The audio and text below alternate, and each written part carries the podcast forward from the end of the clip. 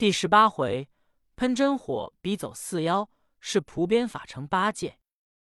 话表孙行者，一个筋斗要打到灵山，众问佛祖，探看经文包丹在何处。只因他把毫毛变毒风遮众僧的根因，就还他的毒报，却遇这些妖在道路上四边施毒焰。行者一时筋斗打不去，被毒焰当他身上一撩，及时。毫毛了着，他急收了筋斗，把眼一看，却是近似不远一个妖精吐的毒焰。恨那棒不在身，空拳又不中用，头面身体带了毒伤，忙在山前一个青草池塘打了一个滚，及时平复，笑道：“好妖精，倒也厉害，把老孙几乎也撂倒。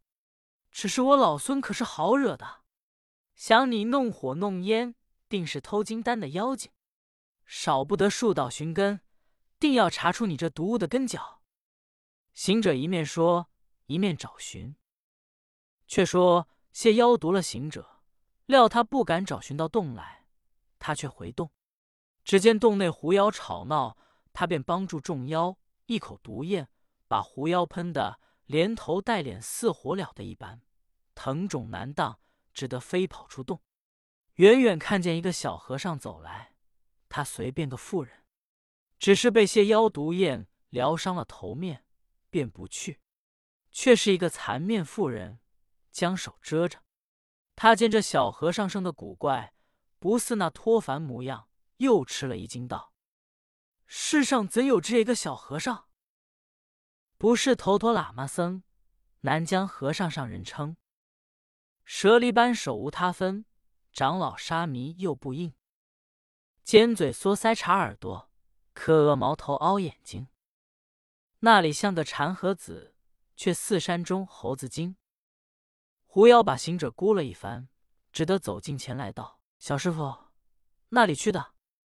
行者答道：“女善人，我小和尚是找寻经卷蛋包的。”狐妖道：“师傅，你是那里金丹？”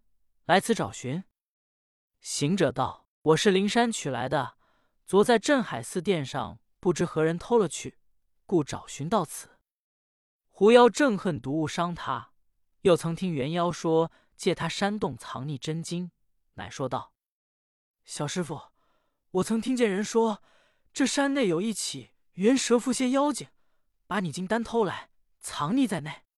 只是这妖被懒太毒。”我因丈夫着柴山中送些茶饭他吃，不匡遇见此妖，被他喷了一口毒焰，把头面见个伤害。小师傅若要盗洞找寻，须是防他恶毒。行者道：“不妨，不妨，我有一毒疮的药方。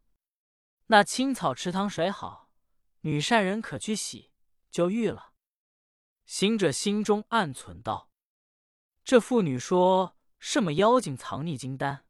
莫不就是毒我的妖气？这仇怎恕？况金丹既有着落，且去叫八戒、沙僧来帮助挑担。方要回寺，忽然听得木鱼声敲，便问那妇人道：“女善人，木鱼之声，想是附近有安庙吗？”狐妖也怪那僧道敲木鱼，惊逼他不敢再安，便顺口答道。这是如意安敲梆子，也是偷你金丹的两个僧道，在里面打开金包念经里。行者只听了一句“打开金包”，那里顾甚远近，瞥了妇人，往前走去。山洼里果见一座小庵，行者见那庵，横倚山冈路，傍临松竹林，梅花开屋角，野鸟唤山阴。门掩一堂镜，墙围四壁深。时闻香细细，风送梵玉音。行者见安门闭眼，只听得念佛声音，便知有僧道在内，就敲那安门，见一个沙弥，手捧着茶汤来开了门，便惊道：“师傅那里来的？”行者道：“沙弥，你莫要问我来历，且说你捧着茶汤与何人吃的？”沙弥道：“捧与念佛师傅吃的。”行者道：“便是你安主师父吗？”沙弥答道：“不是，我师傅不在庵，是外方来的两位僧道里。”行者说：“这两个师傅可曾带许多金丹到你庵来？”沙弥道：“不曾见什么金丹。”行者听了，想到那妇人既说动妖，又说僧道，不足为信。如今若进堂去，又惹动僧道，误了找金功夫。且回寺叫了八戒、沙僧，带了禅杖来寻毒妖，金丹自有下落。乃叫沙弥，且把茶汤借吃一盏。沙弥看见行者生的古怪吓人，不敢为惧，遂把茶汤奉上。行者吃了，也不进庵堂，一路回到寺中。三藏见了，便问：“金丹找寻着下落了吗？”行者答道：“下落便是有了，只是徒弟不似往日有金箍棒在身，没奈何妖精，只得来叫八戒、沙僧帮助去寻。”八戒道：“你没金箍棒，我也没酒吃吧？你没本事，却又来叫我。我听四僧说道，被什么妖精毒气伤了他。”甚是抱怨长老连累了他。行者只听了这一句，便走进长老身边，一手扯着长老衣袖，一手就要抡拳，说：“老和尚，原来是你要誊抄经卷，见我等不肯，故意勾引了妖精，偷了金丹到何处去？快早说出，好好交还，免得我与你讲说。”长老慌了，道：“小师傅。”我原是好意，留你师徒在此，便是要抄经文，也是善功，岂有勾引妖精之理？你此话从何来？是什么妖精？也要说个明白。行者道：“我师弟听之得的。长老，你只把昨夜抬经的和尚叫出来，问他说个明白。”只见长老叫出一个被妖精毒焰喷伤的道：“离如意庵数里山洞。”有几个妖精，他使出变了我四僧，诈哄我等扛抬金丹，到洞后却变了怪相，把毒气喷出，我只得丢了金丹回来。师傅若要金丹，须是速往洞中去取。三藏听了，问道：“长老与寺众要经，却是要抄写在寺，永远刻诵与山门僧众，不知那妖精要我们经文何用？”四僧道：“我等也闻之妖精说，当年唐老师复求取经时，被高徒剿灭了许多妖魔。如今是这些根因，要夺经复仇之意。”行者听了道：“金丹既有下落，师傅在此守着，我与八戒、沙僧洞中寻经去也。”按下不提。且说元妖等把四僧夺了回寺。他们计较把金蛋打开封皮，取出经卷来看是甚样经卷。他也不敢乱开，却才动马驮的柜子，把那封皮先动。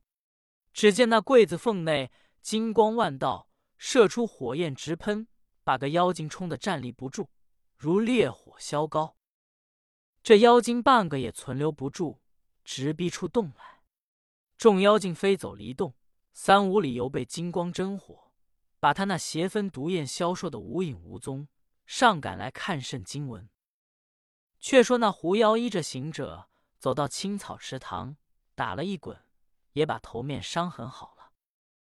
遇到安来，又怕木鱼声响，欲回洞去，又恐中妖毒焰，正踌躇去向，只见那猿妖们一个个丧魄销魂，失张失智，飞走前来。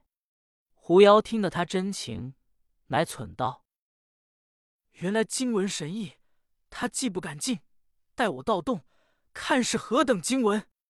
待我报个信音与那小和尚，免叫他四处找寻。”狐妖只存了这点好心，便走回洞里，见柜单金包齐齐在动，金光火焰却也不冲他。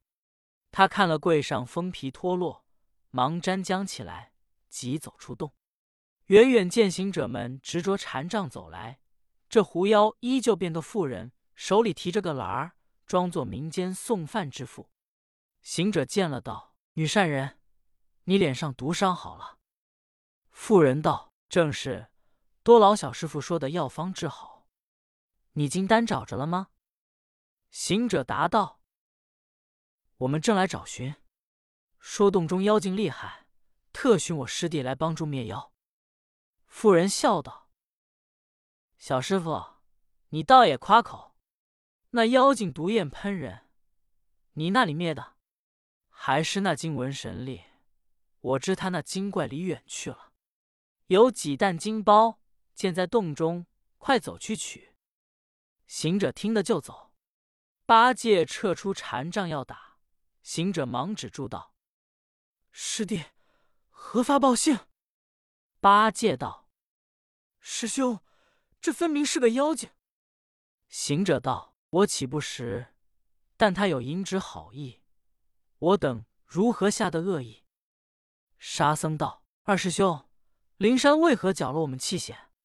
与几条禅杖，正为借你伤生。”你如何又起恶心？八戒口虽答应，心里却只是要打狐妖。临行看着那龟人道：“好了，你去吧。”瞅了那妇人几眼。这狐妖说：“这和尚面貌丑恶，心地便凶。我倒好心与他说金丹下落，他却存不善心肠。且看他取了金丹，作何光景，再与他做个计较。”狐妖也不远去，远远跟着前来。见行者三人找寻着金蛋在动，他把禅杖挑着六包，却丢下两柜马垛子。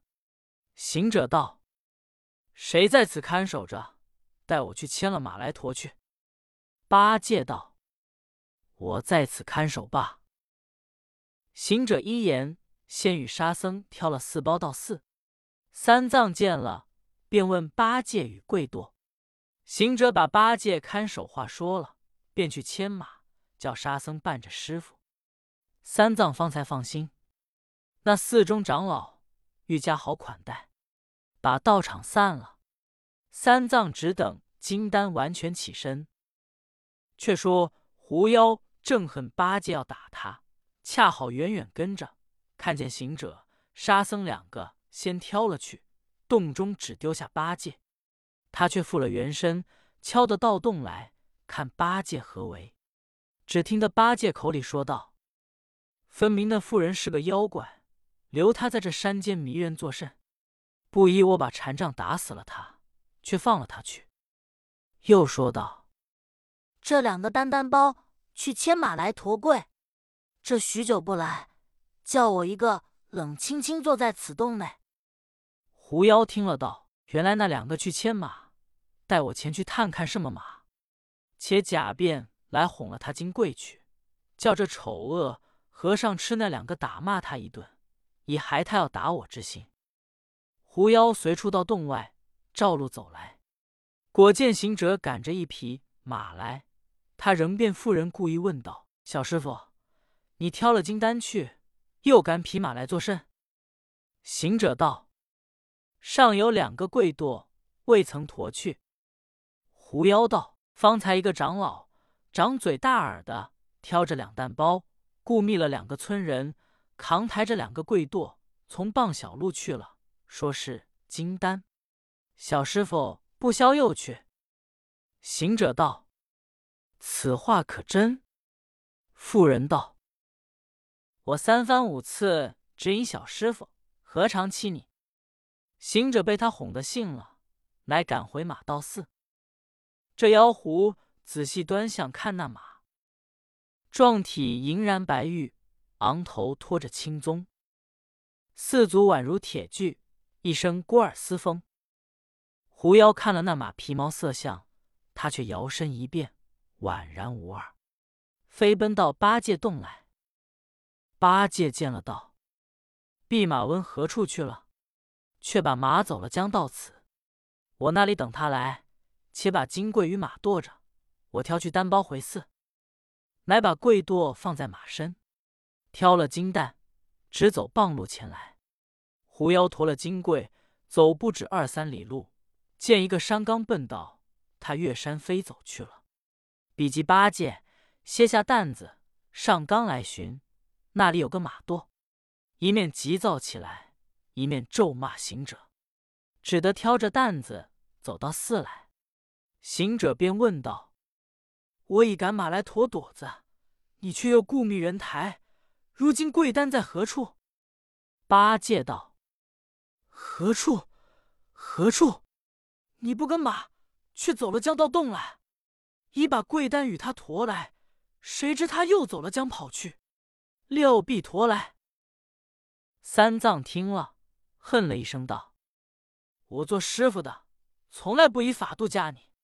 今日见你做事颠倒失落了金贵，且这悟空把禅杖打你十丈。”八戒道：“大师兄不牵马来驮经，倒不打他，却叫徒弟一个挑着担，又跟着马，如何行的？”三藏骂道：“憨货！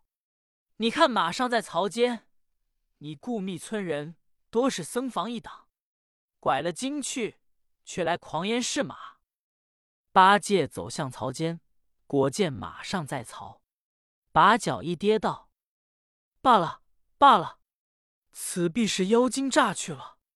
我当初要把那妇人打顿禅杖，都是行者不肯。”今日定是那妖精诈骗去。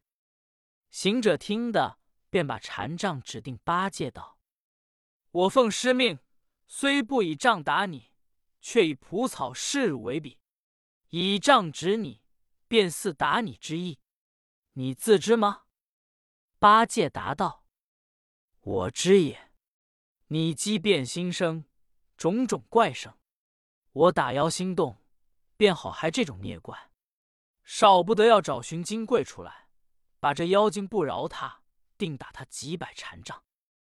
三藏听得说：“憨货，你尚怀此心，只恐那怪风闻，越隐藏去远。”沙僧道：“师傅，且放心，都在二师兄身上。问他要金丹。”八戒道：“我也难推却，只得山前山后去找。”八戒说罢。卸下金蛋，禅杖拿在手中，径奔山路来找。毕竟八戒可找寻得着，且听下回分解。总批：狐妖三番四次，甚没来由。大是老婆舌头，疑其变夫人也。八戒甚有见识，认的是妖精，便该任他打杀，倒也干净。后来省得沸腾葛。虽动了戒杀心，不知仍是决裂心，正胜伺机变心耳。